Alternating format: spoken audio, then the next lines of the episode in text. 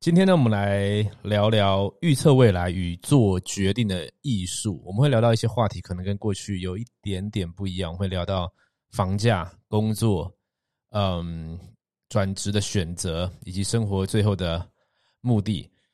呃，因为最终来说，到底做什么工作，赚多少钱，买什么样的房子，它可能都是生命的过程而已。我们说。生活最重要的事情就是生活本身嘛，所以我们势必要来讨论一下，究竟在这个呃后疫情时代新常态的生活，我们该怎么样去预测未来发展，以及怎么样来做一个更好的职涯、居住地、买房种种的选择。所以今天我们聊到很多东西，我会先讲一些关于做决定的概念。以及我因为最近在看一些房子，然后也打算改造一下生活，搬到不一样的地方，跟你分享一下我的方法、我的想法，聊聊天。你正在收听的是《艺人公司实战手册》，与你分享建立一个赚钱的艺人公司所有需要的必备知识。今天是第六十一集哈，我们直接切入正题，先来讲一下做决定这件事情。在开始聊未来学这个事情之前呢，哈，我想要先呃再给两个知识模块，一个叫做这个矩阵，我不确定它叫什么名字，但是我学习过这个东西。你可以想象，如果人家听音频节目的朋友呢，你就想象一个十字坐标系啊，那 x 轴呢的右边是可逆的，左边是不可逆的。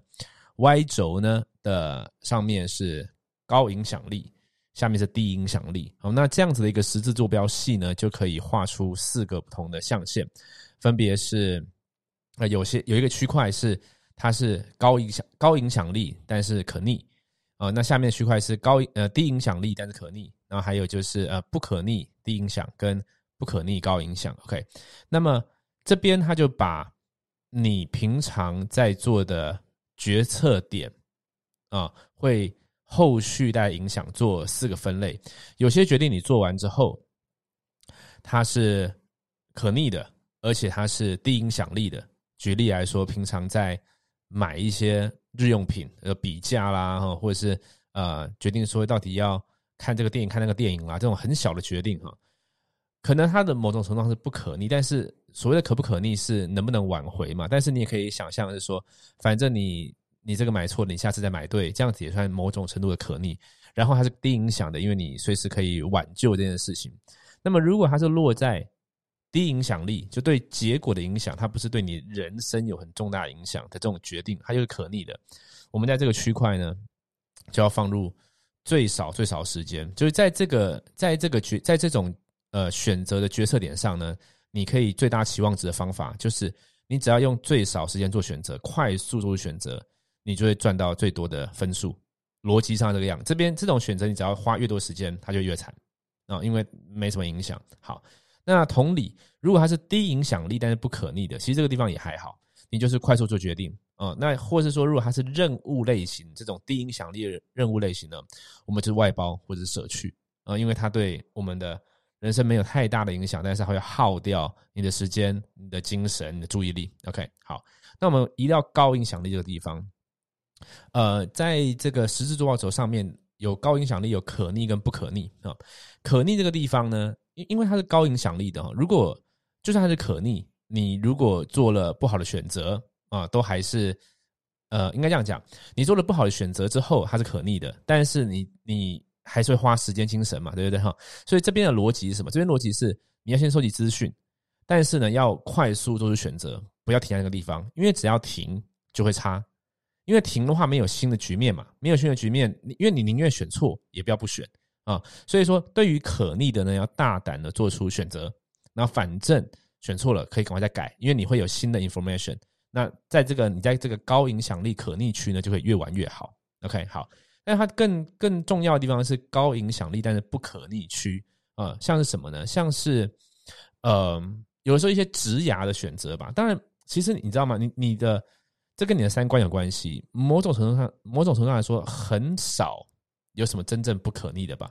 就是如果我们刚刚把这个反正从来再做选择这个事情可以纳入的话，就没那么不可逆。可是你可以说，呃，选择伴侣啦，呃，结婚啦，呃，买房子啊，这种比较大的决定，你可以感觉它好像比较不可逆。我们姑且这样说吧。或许你有其他想法，可以留言跟我们分享哈。你觉得那有什么是什么是真正的不可逆的？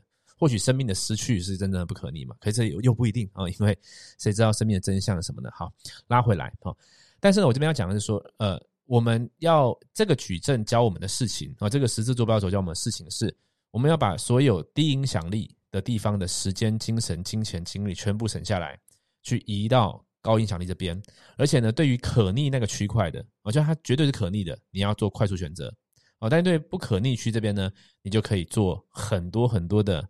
资讯收集，而且最好呢，去找在这个道路上，在这个方向上，在这个领域里面已经有经验的前辈，因为这些是很好的经验。好，为什么要先讲这个矩阵？因为我们今天要讲未来趋势这个事情。呃，我们要先讲为什么未来趋势重要嘛？就是在这个不可逆高影响区啊，某种程度上，如果我们可以去判断、去猜测到未来会发生什么样的事情，那在这一个在这个区块就可以做更好的判断。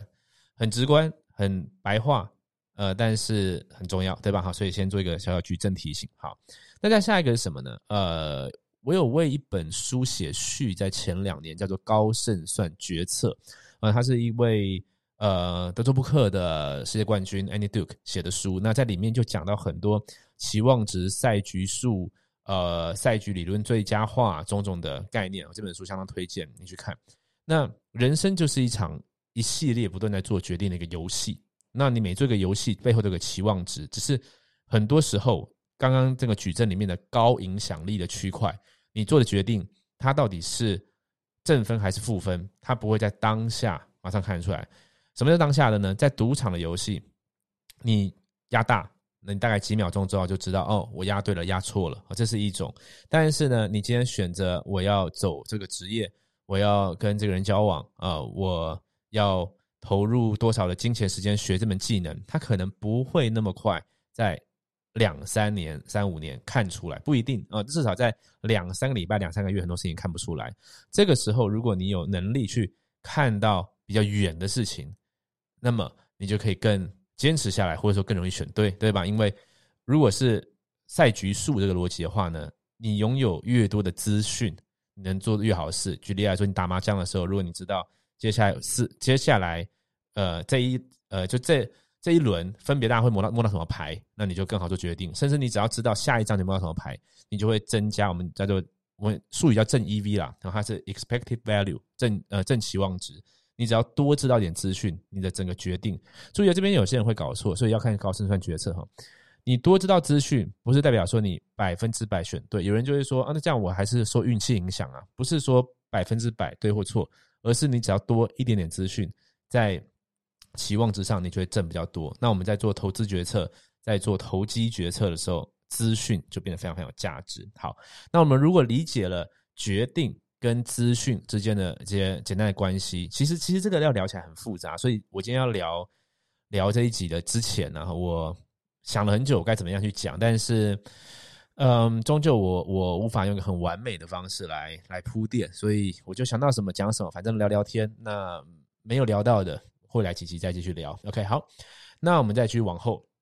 如果这 OK 之后，我们就进入到未来学的部分哈，就是那未来趋势到底有什么？今天我要讲几个我觉得的未来趋势，以及我针对这个未来趋势，我打算应应的变化，而这个变化是属于高影响力，而且有点不可逆。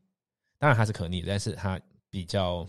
可逆比较麻烦吧。OK，好，讲到未来学呢，我心里面第一个想到的人呢，就是 KK 哦，Kevin Kelly。Kevin Kelly 有一本书叫做《失控》啊，《失控》啊，有一本书叫做《必然》哦，《失控》应该失控哈。我相当推荐你可以去看 YouTube 找 Kevin Kelly，呃，空格打唐凤啊，唐凤。其实我很喜欢，每次在 YouTube 找很多唐凤的演讲，因为我感觉到，嗯，光是听他演讲我就。学习了很多思考的方式。好，那 Kevin Kelly 就是一位相当于相当熟练预测未来的一个未来学家，一个趋势专家。那怎么做到的呢？呃，我认为他不单单是哦，我现在想要写个 side note，因为我想到一个东西，大家可以聊一下。稍等我一下哦。呃，好，OK，好。它不单单是说哦，我用数据分析，它还要加入很多。我们讲分析这个事情好了，现在就来聊一下分析这件事情，它有很多个方法。嗯，我我想要讲的是，分析比大多数人想的还要复杂，也比大多数人想的还要简单啊。我以我以两个东西为例来举例。嗯，以股票来说啊，你会听到有些人在分析。这个股票的时候，他会讲啊，因为大环境怎么样，总体经济怎么样哈，然后各个产业怎么样，那慢慢往下，所以说哪个产业好，然后呃里面的公司又分别怎么样，那慢慢往慢慢往下找，这个我们叫做 top down，就是从大到小，对不对？所以我们去投资一个好的呃国家啊，好的经济的状况的时刻，然后呢好的产业啊，这是一个逻辑，对吧？哈，好，那么还有那个逻辑是什么呢？就是我我不管这些，我从最底层去看你的财务数字，你呃这一季这一年，或者说你这个公司的使命愿景是怎么一回事？你的 CEO 怎么管这间公司的？然后你用什么方式产生你的利润的？啊，你的经营策略是什么？这是另外一个东西啊，这叫做 button up。那巴菲特就是一个很有名的 button up 这个投资人。好，那在做这个 button up 的时候啊，就是他他就选择好公司嘛，他好公司的话就愿意持续持有嘛，对吧？哈，然后再等。他反而是等大环境对于股票的评价啊是评价错误了，因为我觉得这公司很好，就大家投票说它股价应该很低，这个时候我去买。OK，好，那你决定要走这个价值投资 button up 时候呢，我们又会走到另外一个分析逻辑，叫做量化还是值化？简单理解就是，呃，我是不是可以经由一些数字，然后丢进去一些模拟运算，然后就。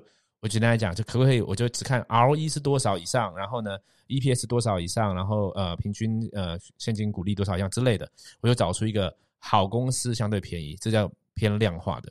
值化的，它就会加入很多的，嗯，你可以说主观的判断，或者说他收集很多资讯之后，做出很多想象力，或者是呃嗯呃一些不是那么数据化的分析，主要有趋势的分析、宏观的分析啊，就是。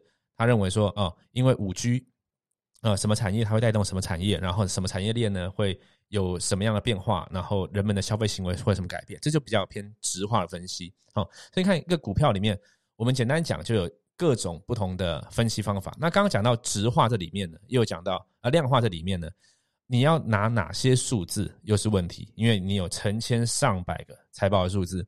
对吧？那到底我要拿这五个、这十个数字是越多越好吗？不一定。我们在前两集讲到一个叫做偏误，对吧？哈，人们会倾向认为，呃，越多资讯我可以做出越好的决定。但是通常来说，更多的资讯只会更惨。这边我举个例子，以前我们在做德州扑克，打德扑克的时候呢，我们的线上会有一个数据分析仪啊，叫做 Hold Manager，那它会有一个数据，就每个玩家的习性。都会显示在上面啊，它多长比率会下注，多长比率会盖牌这样子哈。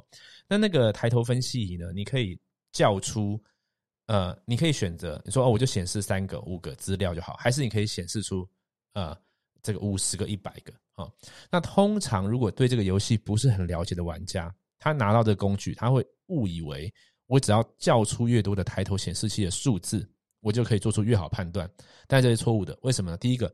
它底层的逻辑可能不清楚，所以他不知道哪些数字的优先顺序是比较重要的。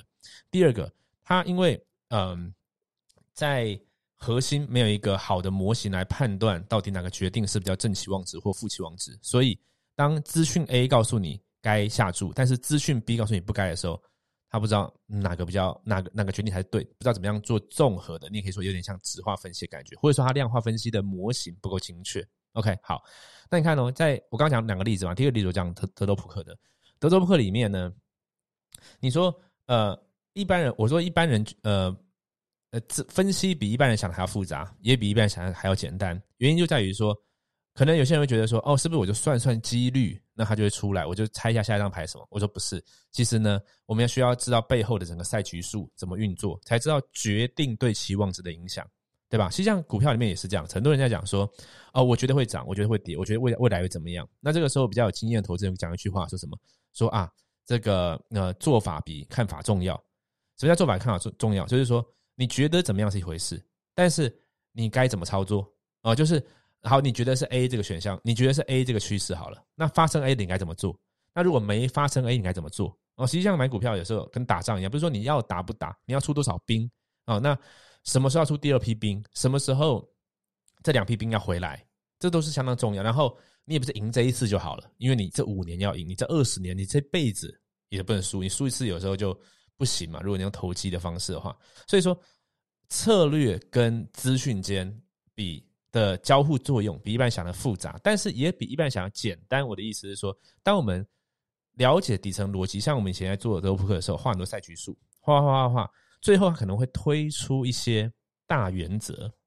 这些大原则在牌桌上还真的用得出来，因为你真的做决定的时候，你不可能说哦，我在做一个小时的运算。所以说，每次在做运算的时候，是加强我们做下一次决定的准确的能力，然后更容易去做出好的判断。所以这时候我们捏出一些大原则，这个有在下棋的朋友哈就会知道啊。举例来说。呃，在围棋里面，呃，有本书叫做类似跟着棋宴行棋吧。棋宴就是谚语，下棋的谚语啊。举例来说，有人下，有人碰你啊，他棋下过来，你就藏啊。呃，如果不会下棋的朋友，就是反正就是对方如果出这一招，你通常只要出这一招就不会太惨，要跟着棋宴行棋。那这个棋宴呢，很多呢，在过去啦，过去就是用经验累积起来的，那现在可能就会用很多的 AI 去分析。哦，那就会有一个错哦，AI 告诉我们，通常这样的时候，这样就不会错太多啊。所以说，过去来说，德州扑克的选手啊，是在没有电脑的网络扑克不盛行的时代呢，是老的人强，因为他看过很多，对不对？但是当网络扑克出来之后呢，都是年轻的强，为什么呢？因为年轻人打一年的经验是人家过去三十年的经验，而且还可以有数据分析。好，讲那么多来讲什么？我要讲各个不同领域里面数据与分析。呃，是你能不能在那个领域表现的好的一个很重要的指标。那么以人生来说呢，其实没有什么两样，因为人生也是一个 game。所以我们刚刚前面要先介绍，呃，决决定的矩阵嘛，啊，决定呃赛局数嘛，啊，就在讲这些事情。而在人生的 game 里面呢，它又相当复杂，因为跟三观有关啦，跟你呃重视的事情有关了哈，所以。有的时候你就会选择说，哦，我觉得他的演讲比较好听，我觉得他的书比较看得下去。很多时候我们在找共鸣，不是在找相对的真理，就或绝对的真理。OK，好，越扯越远，拉回来一点，讲到 Kevin Kelly，Kevin Kelly 他这个他在讲这个呃失控啊、必然啊，里面就讲到很多未来可能会发生的事情。那他在早期的时候就在部落格上写过很多很多很多他的预测，其实你会发现很多很多是相当准确的。那并不是说他。能够非常精准的判断出这个未来会用什么形式发生，但是他可以理解趋势一定往这边跑。举个例子来说，很好理解是什么？就是我们的电脑的速度越来越快，然后体积越来越小，这个是一个趋势，对吧？你从十几年前你就大概知道说，哦，大概是讲摩尔定律嘛，哈，每十八个月什么速度会翻一倍，然后手机越做越小，所以你可以你可以想象得到以后会有一个呃手表型的电脑，你会想象得到以后会有一个呃小小的装置，它只要呃。它只要插在电视上就可以做某种运作，就是这个我们在过去就可以想象得到。那当你想象得到的时候呢，你就要再进一步思考说，嗯，那它应该会对游戏产业会有影响，就是大家会，呃，以前我们大家是玩家用主机哦，那我们就要想象到，哦，未来大家会在手机上面玩游戏，所以像现在很多人在看的是，大家会玩虚拟实境，这是对未来的想象哦。那对这个未来想象越精准或理解更深刻的人呢，他就容易在这个产业上面。有比较好的布局，或者说呃，能够先呃，其实你不用快多少，比人家快三年，呃，做出一些人家没想到的事情。OK，好，所以我们在游戏上面看到，我们在这个呃串流服务，也是音乐影片，其实你看一看以前哦，以前在租这个 DVD 或租录影带的时刻，其实如果你有这个体积变小、速度变快的这概念的话，你就可以想象到，嗯，未来应该是要走。影音串流，大家呢不用去租片了，只要在电脑里面连上一个中心，我就可以看到我要的东西，对吧？其实，在早期，其实我们现在就很习惯，对不对？可是，在早期网络速度还不快的时候，我们可能会想象说啊，怎么可能那个画质很差？或者说哦，怎么可能那个点一个片就要等很久了，对吧？哈，但是这个是必然的趋势，它会用什么形式，或是哪一家公司会做出来，不一定啊。那如果你要加上下一个未来学，未来学有很多逻辑，我今天介绍两个，呃，比较显而易见的。第二个逻辑是什么？叫去物质化。就是说，东西一定是呃越轻便越小越好哦。然后呢，因为它会，因为这个跟成本有关嘛，还有跟传输速度有关系嘛，所以说以最明显例子是书啊，书要拿着，那这个很麻很麻烦嘛，对不对？我要买还要运送啊，然后还会占一个家里的空间的体积啊。但如果可以线上一买，点个按键，它就传送到我的电我的装置里面，我马上可以阅读。那我薄薄一一个平板。我可以放成千上万本书，这就是一个必然的趋势。所以说，看准这个趋势的人，他就会先布局啊，这个电子阅读器的市场和布局啊，Kindle 啊，亚马逊这样的市场，对吧？哈，好，那这些东西叫做未来学。这个未来学，我认为啊，我自己在做职涯的决定，我现在到底要练什么技能？我觉得是一个重要指标。那我今天等一下呢，我前面讲了好多，现在多少了？呃，我二十分钟了，好，那继续继续聊一下吧，因为我想要分享一下我自己看到三个呃，我认为发生的事情，然后我打算做的一些改变、一些决定哈。那我们就继续往下走。如果你对这个未来的东西有兴趣的话，建议去看 Kevin Kelly 的书，还有呃，我都会反复讲类似的书，就我喜欢看这类的书嘛，像那个哈瑞，就是二十一世纪的二十一堂课哈，这些的思考。我最近在重读 Jordan Peterson 的呃生活的十二个原则。哎，生活的十二十十二法则吧，中文怎么翻忘记了哦，非常非常好。好，那我们来看一下，呃，这个三个我觉得未来的趋势跟我要做的事情哈，呃，没有什么明确答案，可以带大家一起思考聊聊天。第一个就是生活跟工作的意义，那生活跟工工工作意义，嗯，最近在 YouTube 有个影片很红，就是一个频道，好像叫做北海道女婿。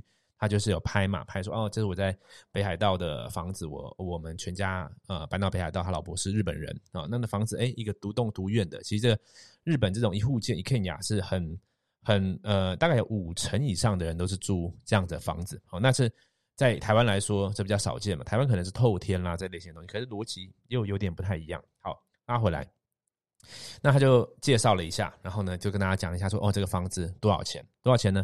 一千一百万日币。哦，一千万日币，然后呢，呃，贷款利率是零零点七趴，哦，三十五年，而且零首付，哦，还超贷给你，所以说每个月大概付大概九千多块台币吧，如果算起来类似这样的样子。意思就说，他家的房子，然后他举手说，OK，我要买这房子，他说好，卖给你了，那你你就你就买到了，这样的感觉哈，你就有有一个很棒的房子，所以就很多人就留言呐，说哇，这个很棒啊，然后呃，这个频道主呢，好像叫 Jerry 吧，我印象中。也分享一些他的生活的看法了，因为他过去在台湾工作很久了，但是买买不了一个他可能喜欢的房子什么的，然后生活也过，不是应该说工作也是很累嘛，所以说就念头一转，选择换到另外地方居住。那这时候我们很多人就开始停下来想一下，就说：哎，本来工作的很辛苦，结果换一个生活方式，立刻得到可能很多人在说的所谓的财务的自由，因为事实上这个样子啊，呃。对于最大最最大笔的房屋支出，他已经没事了，对吧？然后，嗯，他后面的影片还有讲到日本，因为很很照顾小孩子嘛，哈，所以说幼稚园啊，呃，国小啊、国中啊，这个学费是不用的啊，所以他的小孩在幼稚园里面每天的花费很很简单，所以不用花什么钱，所以他可以花更多时间生活在那边骑车啦，呃，做自己喜欢的事情啊，然后创自己喜欢的事业，这个样子。好，那我们不禁就在思考。原来换个地方生活，换个方式生活，换一个呃物价水平不一样，或者说房价水平不一样的生活，有些事情我原本想象二十年可以达得到的，我可以立即得到。那到底 end game 是什么？就最终你到底要的是什么？所以 end game 就是我们在做德州扑克的赛局数运算的时候，我们要先知道最终最终你的目标是什么嘛？我的目标是要最大期望值，我希望要呃打这个。马量，然后希望他的哪些牌可以跟这样子，我可以赢到更多的钱。我要知道这 end game，我反过来算才可以算那个决策点。那但是我们很多时候在往前走的时候，可能我们不知道 end game 是什么，就是 OK，我希望赚更多的钱。OK，多少算够多呢？然后赚到更多的钱要干嘛呢？啊，我想买个房子，为什么呢？买在哪呢？买这房子意义是什么呢？啊，呃，我希望可以照顾我家人，呃，怎么样算照顾呢？就是很多人的定义，或许呃有些人是没想清楚，有些人是或许有想清楚，但是可能是这个社会给我们的价值观，这个世界灌在我们身上的哦，因为大家都这么说啊，因为老一辈这样讲啊，因为似乎这样是对的。但是生命的最终到底到底是什么？这一次疫情来临之后，很多人还发现说，哎，好像不用到办公室工作更有效率，好像呃反而说说很好玩嘛，说说希望疫情赶快结束，不然公司就会发现我是冗员，对不对？有个笑话就是说，好像大家对于工作生产力、生活到底哪些是必要的标准开始怀疑啊，所以嗯。第一个这边要讲的未来趋势不是一个很明确的方向，但是我自己认为呢，哈，就是人们会越来越倾向为自己工作，而不为他人工作，因为最终生活最重要的是生活本身，而不是赚多少钱，而不是呃我比你拥有多少，呃，而不是我呃在这个资本主义游戏里面我赛跑，然后。呃，超过你多少？我有多多高的位阶啊？多多高的名次？那不是那么重要。最终你希望的是富足、fulfillment、快乐、幸福的人生吗？而这个幸福快乐是什么？不见得是从外在来的。大家可以发现说，哦，呃，或许不用拥有那么多，或许我可以把时间花在别的。或许有些人这样啊，疫情来了之后，发现说家人最重要，健康最重要。原来有更多时间可以跟家人相处，这个时光是那么的美好，诸如此类的。所以未来越来越多的人为自己工作，而不为一个传统的企业工作，它一个必然趋势。有本书叫做《呃 The End of Jobs》，就业的终结。他就讲到，我转述一下里面讲的哈，它里面讲到的是，嗯，学校这个东西。哦，工厂工作这东西，大家现在觉得很正常嘛？呃，去念书，念完书就找个工作上班。可要真正怎么来的？最早工业革命之后，工厂需要很多工人嘛？那工人是不是就要训练？不然我找一批人来，不知道他做什么，所以我就做一个学校来训练这些人。OK，那么呃，但是我要有人有老师嘛，来训练这些工人嘛？呃，我所以我要训练那些老师，所以我来做一个类似这样示范学校。他那个时候，我记得他原文叫做 “normal school” 跟 “common school”，那个发展出来。所以说，其实我们人类从呃，就劳力密集啊，然后到资本密集这个过程当中，其实在更前面是没有这些东西的。那你不禁就会想，那没有这些东西的时候，人们怎么生活？对他们来说，重要的是什么？就像我们现在网络、手机，好像变一个不能缺少的事情。但事实上，这一切都在十年内才那么的蓬勃发展。十年前、二十年前，我们没有这些的时候，似乎可以更更快乐，更不一定更好了，但是一样可以很快乐，一样可以很幸福。所以，到底真正要的是什么？我想人们会开始越来越把呃那么宝贵的时间跟精神送给别人的这个模式拿回来给自己，因为现在是送给别人啊。我起床之后最有精神的时间啊，给老板；最有精神的时间给公司。然后呢，回来。呃，非常非常累，都说累跟狗一样的时候，才勉强做一些事情，娱乐娱乐，休息，然后隔天再做一样的事情。这个这个模式会改变，而且会越来越改变。而且我我我猜测，或是应该现在的年轻人，他们已经完全没有呃非要这么做的概念吧？哦，所以这个是未来呃几十年势必会改变的一个趋势。好，第二个，那这个东西就影响到房价，为什么呢？因为啊，这个东西要扯到。经济学有很很多东西可以谈，我就抓一个一个面向。这个面向就是什么？就是最终它是一个拿来住的东西，所以它就是要符合供需，也就是它盖起来是有人要住。那如果没有那么多人要住，那就不会那么值钱。大方向是这个样子，对吧？所以说，呃，有些书会讲这个人口增长率嘛，哈，说说房价的大概是人口增长大概落后类似二十年之类的。所以一个一个国家的人口增长、人口率、人口的出生率。啊，低于死亡率这些东西开始改变，人口越来越少的时候，房价会受影响。那这是显而易见的。像有些人预测说到二零四零年的时候，台湾人口只有一千九百万人、一千八百万人之类的，那这东西势必会影响房价崩跌，或者是什么，或者是会影响房价的分布。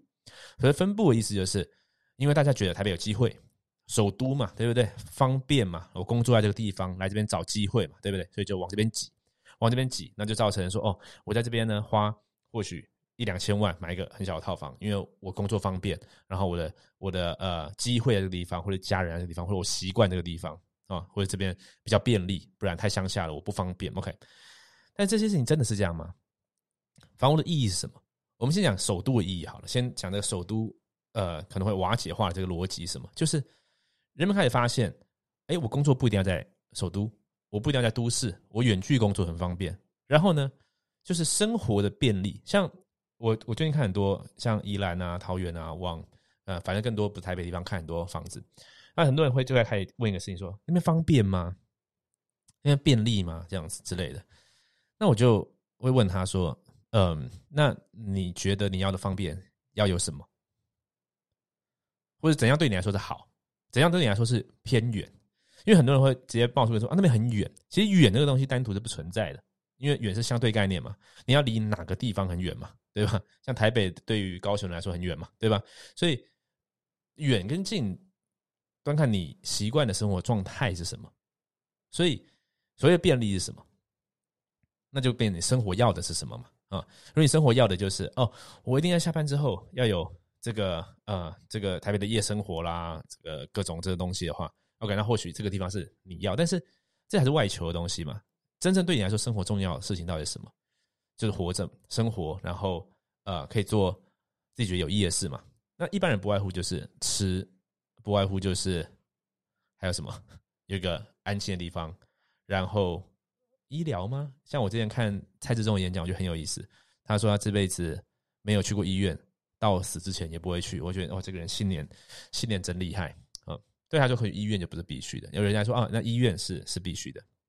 那还有呢，一般人是工作，就是我住这边才方便，所以说我不能搬到哦。我知道你说乡下房子很便宜，但是我我不行。其实有什么不行的？我觉得那东西捆捆绑住。嗯，对，有些或许他在这边找到一个职位，多少钱呢？一个月四万、五万、六万、七万、八万，那就会绑住你吗？没有什么不行的。你要离职，然后到，你可以可以这样选择嘛？你在台北可能有啊一平六十万、七十万、八十万，然后三十平的房子，这样多少？你说一千五到两千，一样房一样的价钱，你可以在呃宜兰，在呃桃园偏下的地方，或是其他更或者是任何台北以外地方，买到很好的房子，居住品质很好的。那你说这样我就没有工作，但是你会有新的机会啊，你会有新的可能性啊，你不见得会比这个差，对吧？就像刚刚我们举到那个北海道女婿的例子，很多东西会跟着变化嘛。所以说，首都的意义它可能开始慢慢瓦解掉，呃，所以房价会波动，房价的分布会波动。所以很很多人认为说，哦，location，location，location，对不对？那个 location 很多东西是什么？是当我们认为房屋的意义在住以外，大家是交易。所以说哦，这边是什么交通枢纽啦，哈，然后呢，金融重镇啦，所以大家就买，然后呢，大家习惯就是我买这个，反正会有更高的人卖，这样更更更更高的人跟我买，我就可以赚一笔这样子。其实这件事情都是这几十年发生的事情。以几十年来说，我们其实人类知道的，就是世界所有的真相，就像一片大海那么大，我们只知道都是一滴水，非常非常小一滴，然后我们就凭借着知道东西，框架在自己身上，也框架在别人身上。所以你要赚很多钱，然后你要买这个地方的这个房子住这样的生活，你才要成功。这东西很可笑的，就是不是这个样子。如果真的拉长来说，你真的要要做个大胆意思拉长来说的话，我认为这些事情都都是会崩盘的，就是没有没有道理，真的可以撑着。然后呃，大家大家会开始往呃更首都以外的地方去居住去生活，因为你可以赚到很多的钱，同时。你而且你不一定要赚很多钱，但是我要讲的是说，你离开首都，你照样可以赚很多的钱，同时你可以有很好很好生活品质，然后你可以开始真正活着。很多人说，哦，那个地方好像是退休的人在住的，哦，像我之前本来今年的计划是在日本买房嘛，然后搬到日本去住嘛，但是疫情的关系，这个计划目前就延宕嘛。但是有人说，啊，那是退休人士退休之后啊，有人退休呢，六十岁之后会去冲绳住。我要思考什么是退休啊，就是我。我拼拼拼拼拼拼完之后存了一笔钱，我这个退休。嗯，其实这东西反过来的，就是他没有，他不该有个交界点，因为你仿佛来讲说，退休之后才可以真正活着，做我自己喜欢的事情，不是应该从这个时刻马上就开始。所以，如果说你卡在一个工作上面，最终就在卡那一个大的房子的话，其实不妨想一下，你五九一划一下知道啊，看一下，在很多地方有你。绝对马上负担得起，而且你可以开始改变你的工作心态，你人生追求的东西。什么什么什么便利呢？要需要什么便利呢？大概我们只要有个 Seven Eleven 跟 PC Home，没有什么不便利的事情。目前的 一般现在年轻人是这样吧。OK，所以说疫情的影响是好的，什么好呢？当然它发生一些不幸的事情，可是它加速了人们往应该往的地方在发展啊。所以像很多的组织开始发现到说，哦，其实线上是很有效率的。哦，原来办公室并不是那么必要。其实这个事情早就发生了，只是大家不愿意接受。在疫情前就知道了线上很重要，可是非得要线上狠狠的把你框住之后啊，我再来接受说啊，我要往线上发展。其实早就该这么发展了，对吧？OK，好，那我们再往后第三个。所以说我房价这个未来学趋势是什么呢？就是势必这个首都的房价瓦解，然后分布到呃人口分布到首都以外，首都概念慢慢不见，然后每个地方都是好地方，然后当然这个可能会。很长的时间，因为毕竟跟以以真的现况来说啦，跟政府的重划啦什么都会有关系。但是，嗯，对我来说，我的选择是什么呢？我的选择就是，等下等下综合跟大家讲哈，我的选择是什么？好，第三个，最近来看老老高的影片，就看到那个嘛，KYK 嘛。其实 KYK 的未来人，嗯嗯的所有的问答，我在很早以前就把它全部看完过了。我对这东西很着迷了哈。那有些人不信，说怎么可能未来人什么的？OK，好。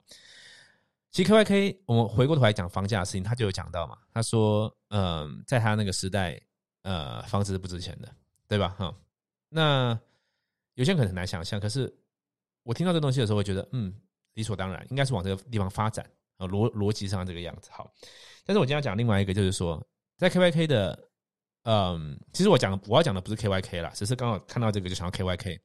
他讲到说，人们开始意识到，啊，不是他不是这样讲，他说。他好像说，二零四几年之后，呃，人们会过得不好嘛？但是如果你可以更早开始把你的呃注意力放在精神领域的发展，你在二零四几年之后，你会过得比较好，对吧？啊，精神大于物质，所以有在接触灵性的，有在接触种种，不管什么宗教了哈。呃，你应该早就发现这件事情。那这件事情跟前面讲到的工作的意义、生命的意义，其实都有关联啊。我认为它是连贯起来的。当我们重新认识工作的本质、赚钱的本质，我到底要的退休生活是什么？然后我干嘛要住那么贵的房子？之后你开始往内找了，因为这些物质不是那么重要了嘛，对吧？就是多也好，少也好。我记得我前几天、前几个礼拜吧，看到那个一手瘦子的那个访问，他就在讲啊，他觉得买这些名牌啊什么的没什么意义。那个对他来说，他觉得他是说的比较直接了。他说：“呃，这给穷人看的。”对吧？因为你没有，你你借由买这东西来认认为自己有这东西是个标准往外求的，那他认为好的是我不用这一个，我赤裸裸的，我仍然认为我很有价值，对吧？嗯，当然这个不互斥，这东西不互斥，它可以是呃，我内在富足，同时我我喜欢这件事情，这是我的兴趣，那是一一个一回事。但是对有些人来说是可能是玩错了，就是。一味的追求这一个，或者说误以为那样才叫成功，那就麻烦了。OK，好，所以我以前有一个影片，我记得我有在放在 Pocket 上面，叫做说呃，财务自由最最快的方法嘛，还是最唯一的方法，诸如此类的。如果 Pocket 没有的话，你 YouTube 找一下 “run 悟空格财务自由”，找得到。我那时候讲到逻辑概念，一般财务自由的理解就是啊，你被动收入呃可以 cover 你的支出，然后你的时间就不用去换金钱嘛。大概在讲这个事情，对不对？好，好。那么在艺人公司实战手册这节目里面，我们这精神也是重要的，因为对于大众来说，这个这个东西捆绑住嘛，啊，所以我们在教大家、分享大家，或者这个社团、这个社群在一起做这件事情嘛。但是往深一看，这个事情并不困难嘛。这事情不困难，就是你你不用花那么多就好了嘛。那有些时跳出来说，可是有有人生有很多不可预期的事情啊，什么未来你的责任啊，什么，OK，那那个一回事。呃，因为那个跟生命的真相也有关系哈，嗯，但是事实上这个不困难嘛，就是你没你比你看第一个就是你不要花那么多就没事，对吧？这是一招嘛，所以当你不要花那么多，那你就马上自由了。嗯，我们刚刚看到北海道女婿的例子是这个样子。那第二个自由意思是什么？是接受嘛？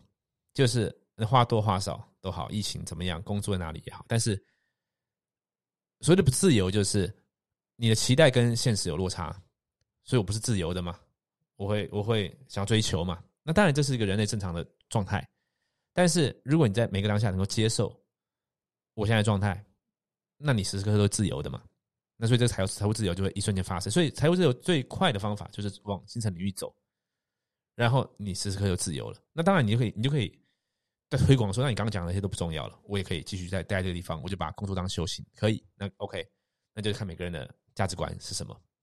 那对我来说是什么？对我来说是，你真的我列一张纸，就是说，OK，现在走到现在三十二岁了啊，这辈子你要完成哪些事情？我不会写说，我不会只写说，哦，我要赚多少钱，就不可能这个东西嘛，对不对？就是你一定有很多更有意义的事情。这意义，嗯，甚至你看到这些优秀的企业家，好了，你不会看到 Elon Musk 他的自传里面写说，因为为什么你要做火箭？因为我要财富自由，就不会写这个东西。他他有很很多更多他他想追求的事情，所以他们可以改变世界。我们不一定要做到改变世界这件事情，每个人有他的志向。但是回过头来这一招，你希望留下什么？你希望体验什么？那是更重要的，那是更有意义的人生嘛？那我们拉回来到现实层面的话，如果你现在卡在这种财务上面的事情，对我来说，我觉得很简单。几个东西，第一个，我我们的行动步骤是什么？几个东西，我们要讲到最后几个决定嘛？我认为为自己工作绝对是正确的方式。绝对主流，就是当然有些人就会跑出来讲说，那大家都这样想，那谁要上班？那那谁运作？没有，这世界这个世界就有各式各样价值观的人组合在一起，那每个人会想不一样的事情。那你会今天听我讲到这个地方，我们有些价值观是一样的嘛？那我认为就是全心全意的为自己工作。那你需要找一些能够自己养活自己的方法，在这个社群网络时代不困难啊！你也学会做生意，你学会提供价值，有很多很多生意方式、商业模式。可以让你在帮助到别人的同时，帮助自己，不外乎就是销售产品，不外乎就是呃建立一个你的团队，诸如此类的事情啊。不管你听到联盟行销啦、组织行销什么，都是类似这样的事情了啊。为自己建立一个自己的事业，这个是绝对此时此刻要马上开始的事情。它不见得是代表创业，它可以是创业，它也可以是你找一个艺人公司的模式，让自己可以活着。你要的也不用很多嘛，对不对？一个月。这就算你有另外照顾，另外一半的照顾，就刚我们刚刚讲前面讲 YouTuber 的例子，一月十几万可能很多时候足够的。好，第二个我们要定义生活，就是说，如果这个疫情，因为每个人看法不一样嘛，啊，它会过去，它不会过去什么的。OK，好，那如果它真的往一个你不想要地方发展，假设啦，假设，假设这辈子你自由是在出国旅游的这个机会真的没了，如如倘若是如此了。那有些人说哇，噩梦一场什么的，好，但是对你来说真的重要的是什么？其实很多人会找到新的生活的方式嘛，就代表说其实人是可以改变的。那对你而言，拔出这一些，今天假设，今天假设钱、时间、选择这些东西对你来说都不是影响的时候，你到底要的生活模式是什么？我会把找张纸写下来，写下来之后，我们可以找到可能性。所以对我来说是什么？对我来说就是我，我觉得没有道理要住在台北啊，就住在那边干嘛？没没有什么太大 太大的意思。我住在任何其他地方，我一样可以有有有这个 set up，我可以录影，我可以做我喜欢的事情，看我的书，研究呃我喜欢的事物，然后呃接下来要做的 app 的公司可以做，呃音乐、棋类各种游戏，呃在思想上的精进都可以做到，在任何地方。所以对我来说。我为什么最近看很多台北以外的房子，我就要去看，说那大家在各地用什么样的地方方式生活？因为看到很多人他不一定要很多，还可以很开心。好，所以呃，搬离这个地方是接下来可能不用多久马上会实行的事情啊。那所以其实这个工作室的开箱啊，还有之前一直要拍的家里啊什么的，哎，就可能趁离开之前来拍一拍，就是会离开这个地方。我认为搬离呃首都，然后。找到一个更简单的生活方式，嗯，往精神领域走，然后为自己工作，这个是重要概念。这而这个时候呢，你就真正有时间生生活着了。你可以花更多有品质的时间陪伴你最重要的人事物。对你来说是什么？可能是你的家人，可能是你的小孩、宠物，诸如此类的。当我们决定这样这些这些想法之后，我们就可以找到可能性。不要在前面的时候先认为说啊，这个很难，这个是以后的事情啊，这个你看你才可以做到，我现在不行。其实一定一定都任何时刻都可以，任何时刻都可以。你可能被社会框架住了，可能被某些人情绪勒索住了，可能被呃自己的呃限制性信念限制住了，都有可能。但是一定任何时候都可以的。任何这个世界上任何地方都有人用各种方式在生活着，没有什么是一定好，什么一定是不好，没有什么是你一定要呃买到什么赚到什么才算可以，没有那些东西都都好，你高兴就可以啊。所以这一切我们在讲什么呢？但有时候讲一讲会比较抽象。什么？如果你要讲白话一点，今天捏出了简单概念就是。我觉得不要住台北，我觉得你要为自己工作，练习艺人公司的技能，然后，嗯，你会更快乐人生。简单讲这个样子，所以我接下来我 YouTube 可能会有一些影像类的影片吧，因为像这个是讲话的嘛，讲话类的话就不太适合。呃，因为我去看一些房子啊，有做一些影像记录啊，我可能会录些影片在 YouTube 的影片，U。YouTube 的频道也当做是一些记录，也给大家也也给大家参考一下。因为我自己上网，其实 YouTube 上面为什么为什么会看到那个北海道女婿啊？因为只要在 YouTube 上面有看房子、买房子、装潢的，我大概全部看完了。就是因为想知道一下大家在做什么事嘛啊。那我就发现，对于一个，因为我最近跟团队很多伙伴、年轻人在聊，然后会给他们看一些资讯，我发现说，哎，其实这些资讯不是那么的呃齐全啊，就是说。对于你台湾还有哪些选择？然后你该怎么样做到？因为举例来说，你看到乡下的透天很便宜，你第一个想到就是啊，我工作这样麻烦。但是如果可以有一条龙的逻辑呢，就是说，那我告诉你，你其实可以找哪个地方的透天，然后你怎么样可以买得到？然后你可以用什么方式工作，什么方式来生活？然后你可以过什么样生活？如果把这一系列的想法跟呃影片记录起来，或许会帮到一些。有一样想法的人吧，所以今天或许可以当做这一个呃前进乡下住一晚。哎，不对，哎，我其我哎，对，你看这个心理法则多好。我在 IG 几个月前几个礼拜前吧，PO 说二零一二一年搬到乡下，结果默默就慢慢发生了哈。我会把这一切记录起来啊，如果你有兴趣的话，说不定来当邻居也挺好的。OK，好，那么以上就是今天的艺人公司实战手册。然后最近也收到很多来信，就是。对于呃商业合作啦、业配有兴趣的，我统一整理一下我的想法跟资讯，我会给各位回复。那如果你有兴趣，呃，在这个 Podcast 频道做商业合作的话，欢迎来信 realrun 五 atgmail.com 啊，呃，你也可以在节目的叙述区找到我的联络方式。那我们就下一期见喽，大家拜拜。现在放错，放到片头，哈哈，拜拜。嘿，感谢你的收看。如果你有在追踪这个频道的话。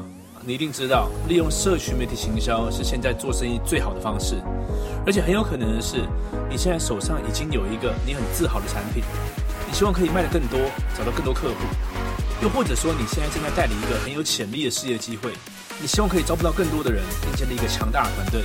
但关键的问题是，到底要如何在没有任何经验资源、完全从零开始的状况下，在网络上建立自己的品牌，并且搭配销售漏斗，打造完整的销售流程？